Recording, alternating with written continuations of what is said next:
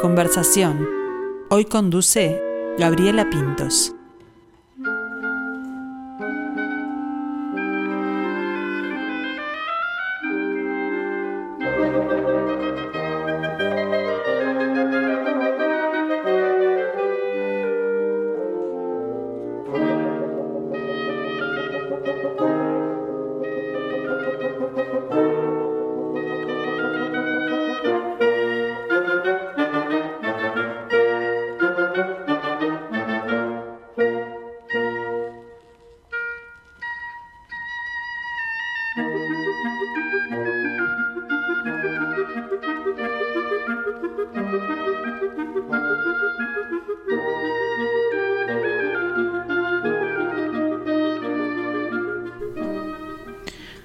Orquesta Sinfónica del Sodre vuelve esta noche al escenario del Auditorio Nacional Adela Reta, con todo lo que eso implica, para ofrecer el espectáculo llamado Vientos Otoñales.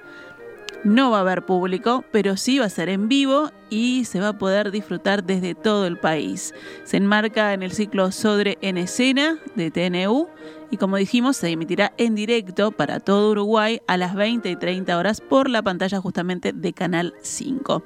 Esa es la excusa para conversar con nuestro invitado de hoy, el primero oboe solista de la Orquesta Filarmónica del Montevideo y también de la OSODRE, profesor en la Escuela Universitaria de Música del Uruguay, Federico Curti. Muy buen mediodía.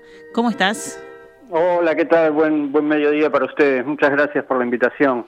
Un placer, un placer tenerte aquí y un placer que vuelva la, la Orquesta Sinfónica a tocar en el Adela Reta no va a estar el público presente, pero sí lo, vamos a poder disfrutar desde todo el Uruguay, que eso es súper importante también. Sí, la verdad que sí, es, es, es bueno siempre estar en contacto con, con, el público, ¿no? Sobre todo en estos tiempos. Es bueno para el público, bueno, bueno para nosotros también. Federico decía, primer eh, oboe solista o ¿Cómo, ¿Cómo se dice? Oboísta, ¿es verdad? Oboísta, sí. Oboísta, es raro, pero... Pero además, eh, me gustaría saber primero, porque antes de llegar hasta la orquesta eh, sinfónica, me gustaría conocer eh, la historia de Federico para llegar a, este punto, ¿no? a esta actualidad. ¿Cómo fue tu acercamiento a este instrumento, al oboe?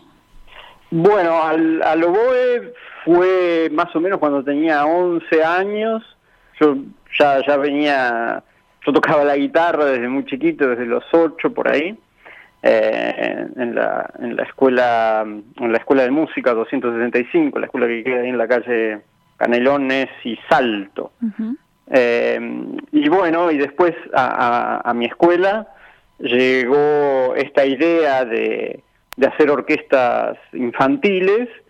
Eh, a eso sí tenía más o menos 11 años y ahí eh, estaba el oboe, había, había un salón donde nosotros pasábamos para elegir los instrumentos, y bueno, estaba el profesor de viola, de contrabajo, y la profesora de oboe, que tocaban un poquito, y bueno, a mí me, me, me gustó muchísimo la sonoridad del oboe, y, y de ahí hasta, hasta ahora.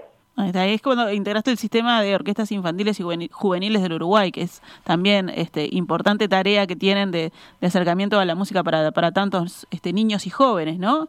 Y que Sí, salen, es un- es, es sí, un sí. semillero. sí, sí, sí.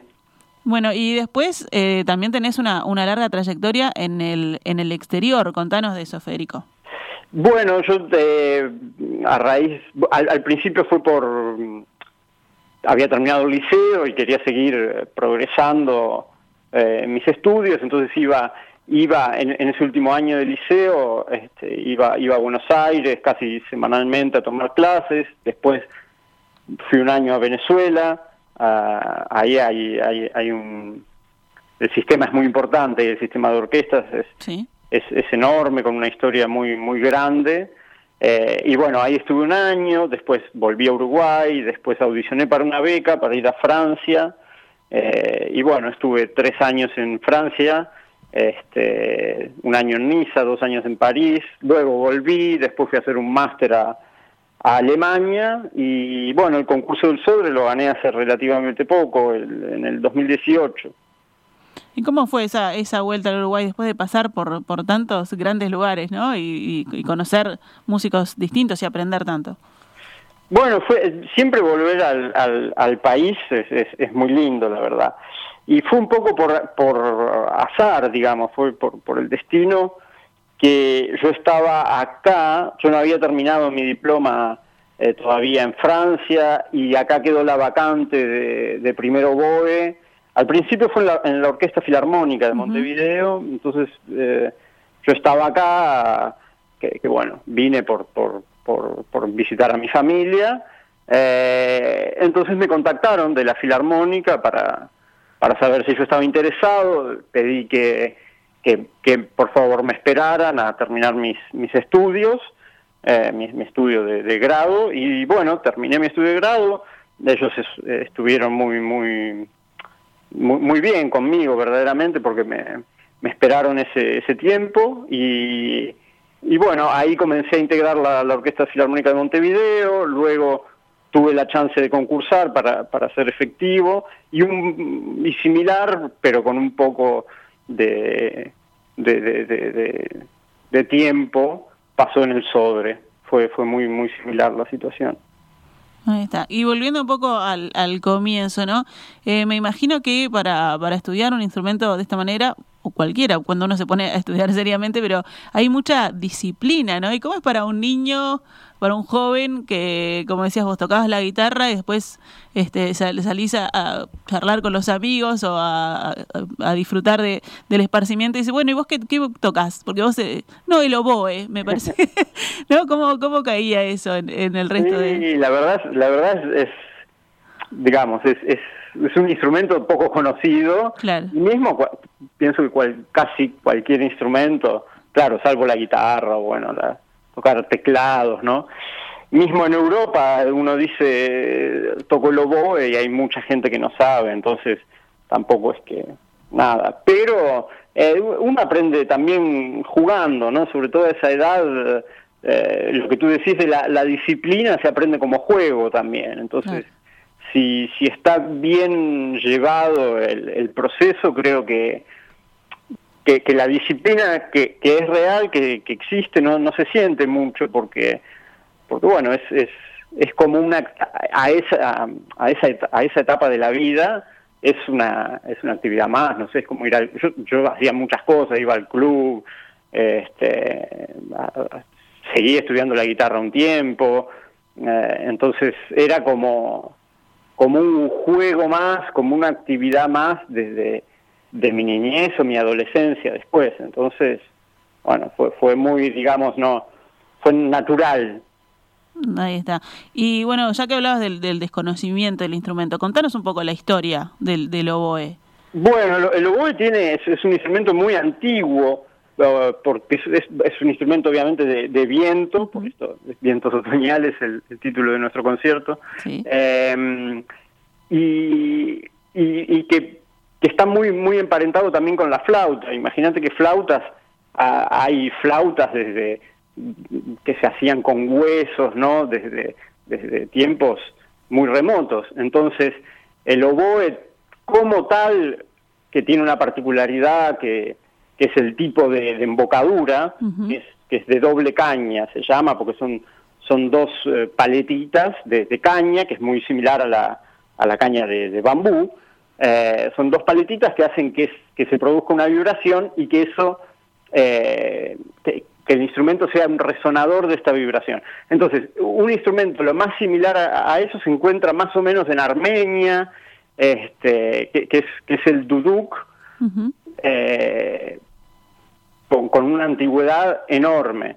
Entonces, después, o sea, los primeros instrumentos aparecen como, como oboe en la época barroca, pero ya tenemos eh, mucho antes eh, instrumentos similares al, oboe.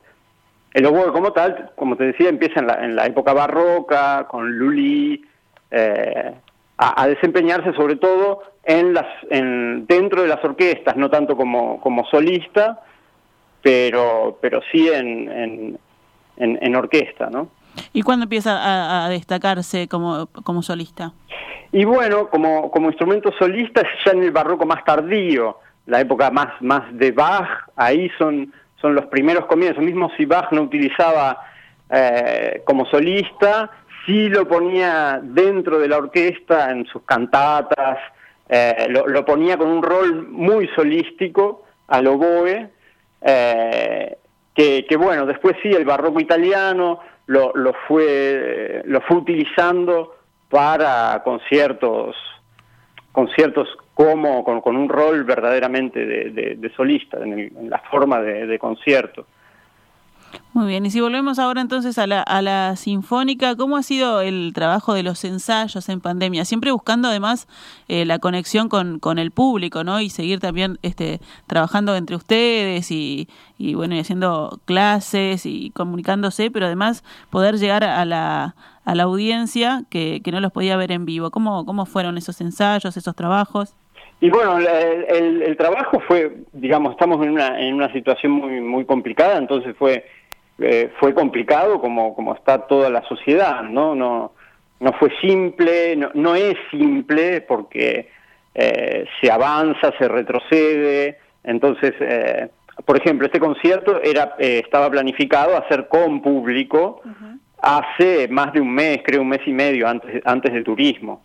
Entonces, era un concierto en el cual eh, nosotros ahora, mm, eh, esta noche tocamos eh, dos serenatas para, instrumentos de viento, íbamos a hacer solamente una de esas dos y el resto del programa iba a ser con una formación orquestal un poco más grande, con, con, músicos, con instrumentos de cuerda, iba, a haber una serenata de, de Borjak para, para instrumentos de cuerda, mismo si eran pocos instrumentistas, eh, creo que eran algo así como 20 músicos, que en el hace un mes y medio esto estaba eh, permitido y el concierto iba a ser con público.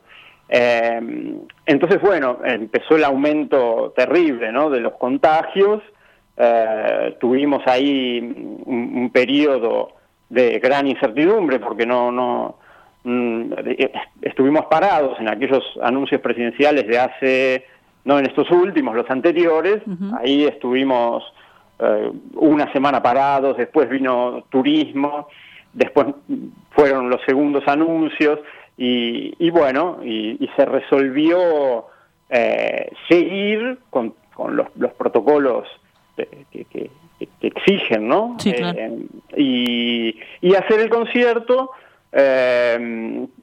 transmitido, ¿no? Sin, sin público y Em, para completar este programa eh, con un menor efectivo de músicos, se sumó una otra serenata, que es la serenata en do menor, la que, la que estaban pasando. Ahí está. Em, se sumó esa, serenata y se sacó la serenata con, con, instrumentistas de cuerda. Entonces vamos a hacer solamente ocho en, en escena. Eh, y bueno, siempre tiene sus, sus, no, no, no complicaciones, pero pero no, no es lo que acostumbramos, ¿no? No es lo que acostumbramos a hacer, a tocar hacia un micrófono, ¿no? Entonces es un poquito triste de un lado, pero sí, sí está, está buenísimo poder, poder de alguna forma llegar al público, que eso siempre es, es importante. Bueno, y Estefan Lano es el nuevo director artístico y musical de, de la Orquesta Sinfónica del Sodre. ¿Ya habías trabajado con él? Sí, yo había trabajado, eh, era, em, creo que fue en el 2013, yo fui contratado un tiempo eh, en tres idas y vueltas de, estudios, eh, fui contratado, también era como, como primero BOE, y, entonces compartimos esos dos años que él estuvo, yo, yo también estuve en la orquesta. Después yo fui a Alemania y él también se, se fue. Eh, pero eh, justo ese periodo compartimos y la verdad que es, que, es un placer musicalmente trabajar con él. Eh, es, una persona que, de gran sabiduría y de gran manejo con, con orquestas, entonces es, es, aporta muchísimo a la orquesta. Muy bien, y si volvemos entonces al, programa de hoy, al concierto de hoy, este, sobre las obras elegidas que recién las mencionábamos, eh, bueno, leía que son parte del género divertimentos y serenatas que de, Mozart, que es uno de sus precursores, pero que, quizás no son de, de, lo más conocido, ¿no? Forma parte de, de, la obra poco conocida de Mozart. Sí, es un, es un repertorio que fíjate vos que él compuso para eh, el género serenata en esa época eh, era se componía para a pedido, ¿no? Como una... Sí, y como para música funcional, en definitiva, como para para dar ambiente a, otra cosa. No era que, que la gente iba a, a, un concierto a escuchar una serenata, no, había una fiesta que le encargaría algún duque eh, que tenía una fiesta, entonces eh, él componía esta, esta música para, bueno, para que la gente se, para amenizar a la gente, en definitiva.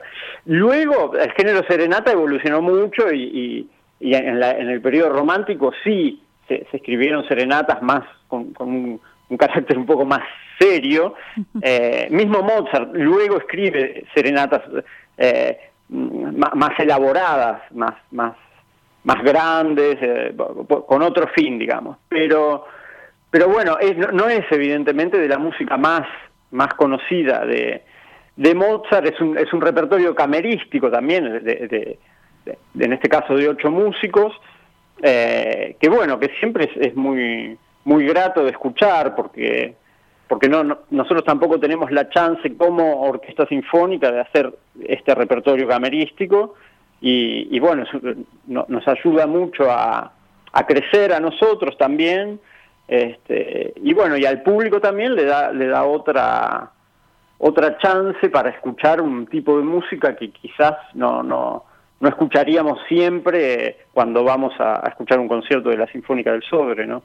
Bueno, ahí vemos las cosas positivas que tiene entonces esta particularidad que estamos viviendo y cómo hay que ponerse creativo y buscar este otros otros caminos. Eh, contame, Federico, si recordás quiénes eh, te van van a estar eh, allí tocando, dirigidos por Estefan Lano. Vamos a hacer dos oboes, que, que está Ricardo Ribeiro, que es, que es un gran colega, este, y yo en oboes, después hay dos clarinetes, que es Martín Castillos y, y Selene Gutiérrez, después hay dos fagotes, que son Leonardo Dean y eh, Lorena Nader, y después hay dos cornos, que es Rocío Britos, y eh, cambiamos hace poco, y Ana, Ana, una, una colega española.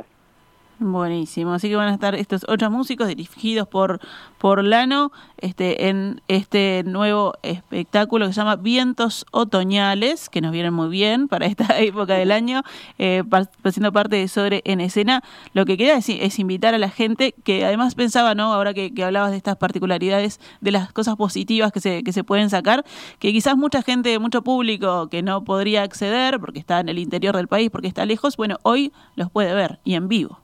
Claro, hoy es un, es un buen momento para, para, para todos, digamos, de, de que, tengan ganas de acercarse a, a la orquesta, lo pueden hacer desde, desde su casa. Federico Curti, muchísimas gracias por acompañarnos, por eh, acercarnos un poco más también al mundo del, del oboe. Este, y bueno, y hoy disfrutaremos eh, a través de la pantalla de Canal 5 a las 20 y 30 horas de este espectáculo. Bueno, muchísimas gracias a ustedes, un placer.